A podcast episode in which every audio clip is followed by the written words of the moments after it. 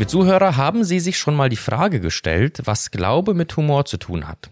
Das sind ja zwei auf den ersten Blick nicht unbedingt eng verwandte Themen, aber wenn man sich allein den Menschen genauer ansieht, fällt ja auf, wir Menschen haben und lieben Humor. Die einen mehr als die anderen, aber die meisten Menschen lachen gerne und empfinden guten Humor auch bereichernd. Warum ist das so? Was hat Gott damit zu tun und hat Gott selbst Humor? Mein heutiger Gast hat vor einigen Jahren bereits ein Buch zum Thema Glaube und Humor geschrieben und deswegen freue ich mich umso mehr, dass er heute hier ist, Professor Stefan Holthaus, Rektor der FTH in Gießen. Herzlich willkommen, Herr Holthaus. Ja, vielen Dank. Ich freue mich auf die humorvolle Sendung. Ja, ich mich auch. Schön, dass Sie da sind. Herr Holthaus, das ist ja ein eigentlich ungewöhnliches Thema für einen FTH-Podcast. Man könnte sich vielleicht sogar schon fragen, ob das Thema überhaupt wichtig genug ist für eine Sendung. Wie kamen Sie jetzt eigentlich darauf, ein ganzes Buch über das Thema Glaube und Humor zu schreiben? Ja, das ist eine gute Frage. Also damals war das so, dass ich mich schon auch viele, viele Jahre etwas geärgert hatte über die Humorlosigkeit von manchen Christen, mit denen ich unterwegs war. Ich will aber gleich dazu sagen, auch mir ist der Glaube ja etwas sehr Ernstes äh, und etwas, worüber man keine Witze macht. Äh, aber was mich störte, ist, dass so diese Leichtigkeit des Lebens, äh, die Gelassenheit des Lebens vielen Christen fehlt und dass man dieses befreite Lachen, so will ich das mal sagen, was man doch eigentlich von den Erlösten erwarten könnte, in unseren Kreisen so wenig erlebt habe. Und damals habe ich gesagt, Mensch, ich will da mal ein bisschen drüber arbeiten, forschen, habe sehr viel gelesen dazu, habe mit vielen Leuten gesprochen, auch mit Wissenschaftlern. Und dann habe ich gesagt, jetzt schreibe ich ein Buch dazu, was Glaube und Humor verbindet und was das miteinander zu tun hat. Und das ist mein Lieblingsbuch bis heute. Wenn wir jetzt über Humor sprechen, macht es ja Sinn, dass wir mal quasi einen Schritt zurücktreten und erstmal fragen, was ist eigentlich Humor? Kann man Humor definieren? Ah, eine ganz schwierige Frage gleich zu Anfang. Also zunächst, vielleicht überrascht es manche Zuhörerinnen und Zuhörer, es gibt eine Wissenschaft des Humors, die sogenannte Gelotologie, also die äh, Wissenschaft des Gelächters, könnte man das so übersetzen. Das sind ganz seriöse Wissenschaftler. International ist das ein großer Zweig mit Fachpublikationen und Fachzeitschriften. Und die haben nun versucht, mal dieses Phänomen Humor, was es übrigens auf der ganzen Welt gibt, in allen Kulturen mal näher zu beleuchten. Und äh, eine gemeinsame Definition ist schwierig, aber man kann sich dem annähern. Also zum Beispiel hat Humor sehr viel mit Diskrepanzen zu tun, die das Leben so mit sich bringt. Ja, so diese Lächerlichkeiten des Lebens. Äh, viele äh, Witze oder humorvolle Geschichten drehen sich ja zum Beispiel ähm, um Extrempersonen, also dick und doof zum Beispiel so aus den aus der Filmwelt oder Tünnes und Scheel äh, oder ähm, eine Maus und ein Elefant kommen da mal in Witzen vor oder so etwas. Und das empfinden alle Kulturen als äh, humorvoll, äh, wenn äh, zwei Dinge aufeinandertreffen, die eigentlich gar nichts miteinander zu tun haben oder sehr extrem gegensätzlich sind. Ja. Ähm, dann hat man festgestellt, ähm, dass Humor eine sehr heilsame Wirkung hat auf Menschen. Also es gibt medizinische Aspekte, äh, wenn Sie äh, eine humorvolle Bemerkung machen und die wird gut verstanden und akzeptiert, dann hat man Dopaminausschüttungen festgestellt im Gehirn.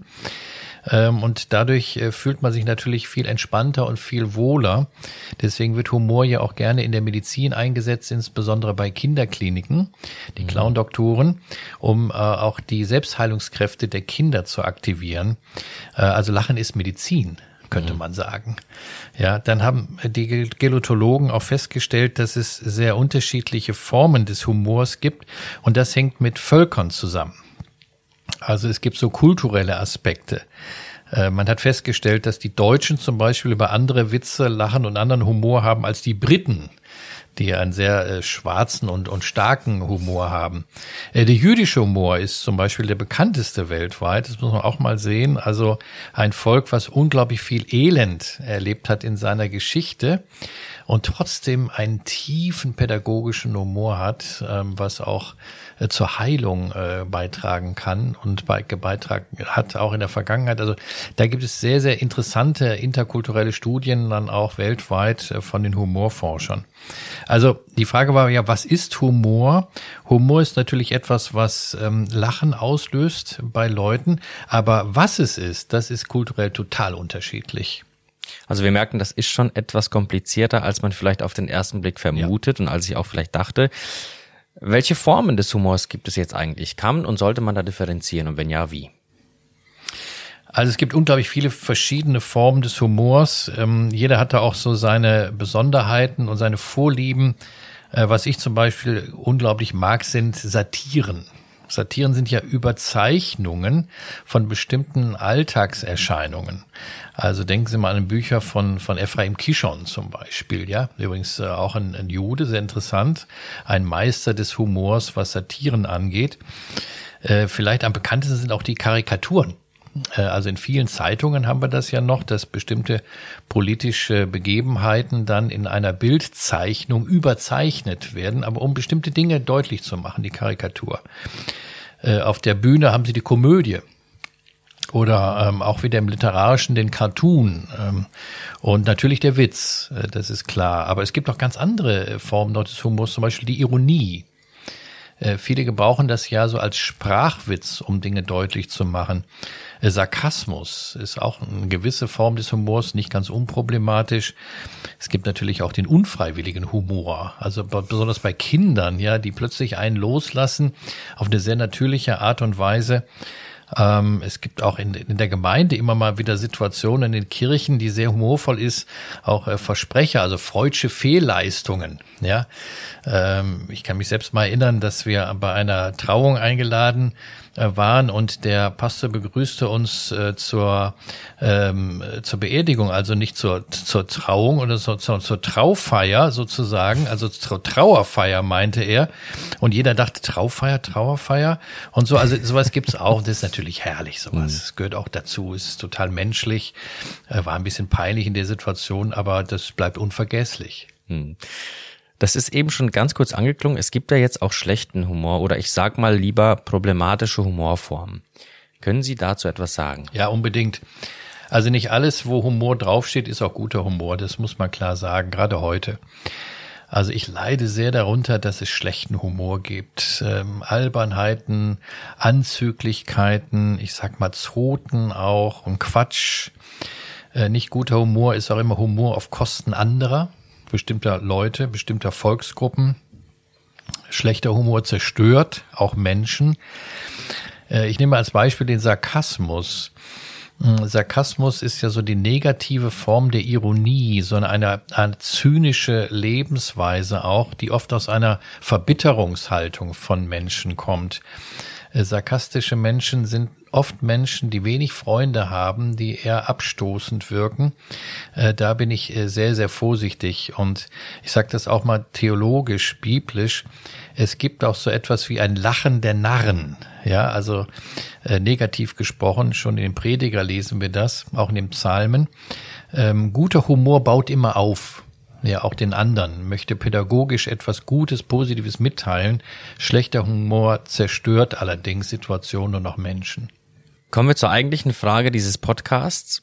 Was haben jetzt Glaube und Humor miteinander zu tun? Also gibt es da wirklich einen Zusammenhang? Ja, da haben mich die Gelotologen draufgebracht.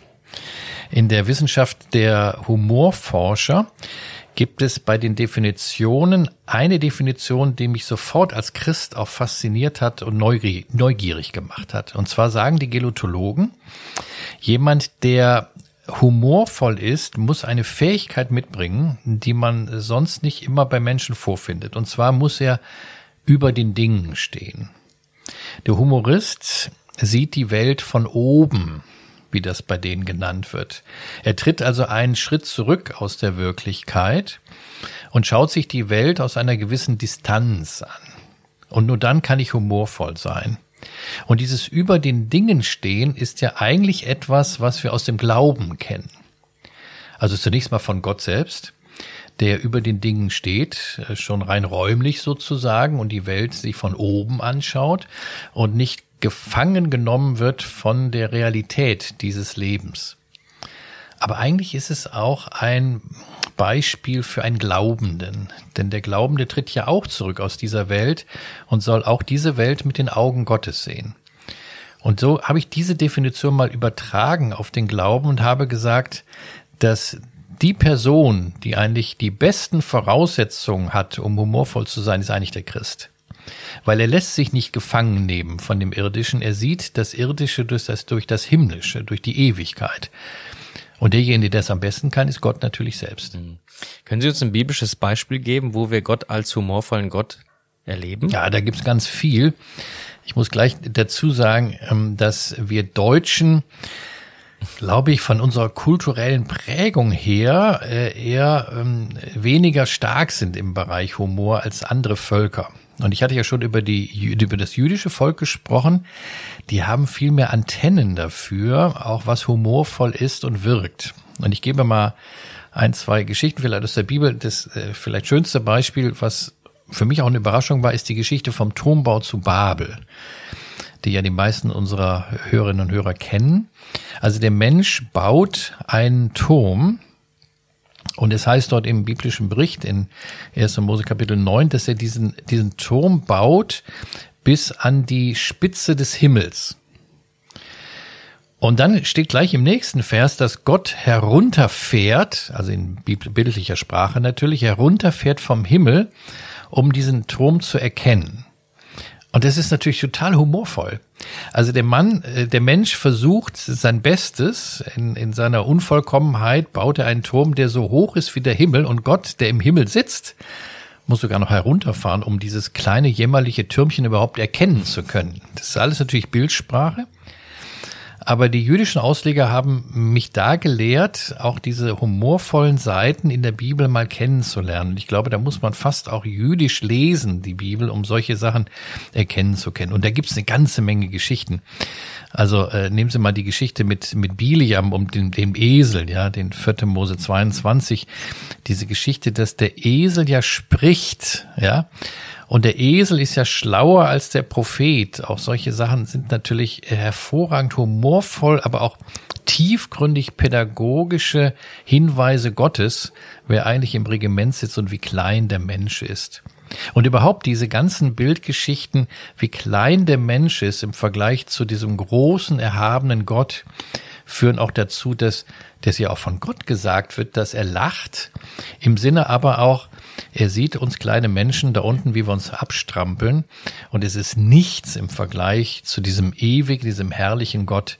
Und das sind dann oft sehr humorvolle Texte, die so etwas auch widerspiegeln. Und das finden wir auch im Neuen Testament. Vielen Dank. Wie kann jetzt zum Schluss Humor einem vielleicht auch im ganz alltäglichen Leben helfen? Ja, das ist natürlich jetzt eine sehr gute praktische Frage. Also ich sag mal sehr offen, ähm, Humor würzt die Rede. Ja, ich bin ja nun auch einer, der viel redet und viel reden muss. Und äh, ich versuche schon auch in meiner Rede äh, mit humorvollen Gedanken bestimmte Dinge deutlich zu machen. Und jeder hat es gemerkt, der vor ein Publikum reden will. Wenn die Leute lachen, sind sie dabei. Und wenn die Leute lachen, dann sind sie auch aufmerksamer. Jetzt meine ich nicht, dass wir eine Witzrede halten sollen, auch gerade bitte nicht in der Predigt. Äh, das passt natürlich gar nicht, aber ab und zu mal dosierter Humor, da sind wir in guter Tradition. Ein meiner Lieblingsbeispiele ist Spurgeon, der große Prediger des 19. Jahrhunderts, der ein äußerst humorvoller Mensch war und in seine Rede immer mal wieder auch humorvolle Dinge eingebaut hat, um die Leute zu packen, um sie dann auf das Eigentliche hinzuweisen. Also für Redner ist das ganz, ganz wichtig. Aber ich sage auch mal ein anderes Beispiel für Sitzungen. Äh, viele kennen das ja, man hat Sitzungen in der Gemeinde, im beruflichen Umfeld und so. Und manchmal sind die dann auch sehr schwerfällig. Eine humorvolle Bemerkung zwischendrin führt dazu wie frische Luft, dass man wieder atmen kann und dass man vielleicht sich auch wieder besinnt auf das Eigentliche. Und das hilft auch in Zusammenkünften, in Begegnungen mit anderen Menschen. Eine Prise Humor ist wie frische Luft in einem Raum und deswegen wünsche ich das von Herzen auch, dass alle, die damit zu tun haben, auch diese Kunst mal einüben. Mit Humor kann man auch, aber auch das Leben leichter führen und auch in schweren Zeiten. Und nochmal zu den Juden zurückzukommen. Es gibt auch jüdischen Humor in schwierigen Zeiten. Denn gerade das Judentum zeigt uns, dass wenn das Leben bedrückend ist, wir in dem Aufblick auf Gott und auf die Ewigkeit auch eine Gelassenheit ins Leben hineinbringen können, die uns hilft und trägt, auch in schwierigen Zeiten. Lassen Sie mich nur ein Beispiel nennen. Das sind die, die, die amerikanischen Gospels oder Spirituals genannt. Ja, in den Ursprüngen lassen sich zurückführen auf die Plantagenarbeiter in den Südstaaten. Und diese Leute haben auf den Baumwollfeldern gesungen. Und zwar geistliche Lieder gesungen. Und diese geistlichen Lieder hatten oft ein Thema, nämlich die Befreiung des Volkes Israel aus Ägypten. Also Go Down Moses kennt man vielleicht, Let My People Go. Es war gesungener Protest in einer Art Fröhlichkeit, die man in diesem schrecklichen Kontext gar nicht erwarten kann, äh, erwarten konnte, aber die den Leuten Hoffnung und Zuversicht gegeben hat, auch durchzuhalten in schwierigen Zeiten, weil sie wussten, es sitzt noch einer im Regiment und er hilft und trägt mir auch in schwierigen Zeiten. Und deswegen kann eine humorvolle Lebenseinstellung mir auch Mut geben, auch in schwierigen Zeiten, in denen ich gerade bin, weil ich weiß, es gibt eine Errettung, es gibt eine Erlösung und deswegen, wer zuletzt lacht, der lacht eigentlich am besten. Herr Holdos, haben Sie ganz vielen Dank für diese sehr interessanten Ausführungen zu diesem Thema, über das wahrscheinlich viele noch nicht so viel gehört haben. Ich wünsche Ihnen und unseren Zuhörern gottesreichen Segen und einen hoffentlich humorvollen Tag. Mein Name ist Arthur Reiswig und Sie hörten FDH Podcast.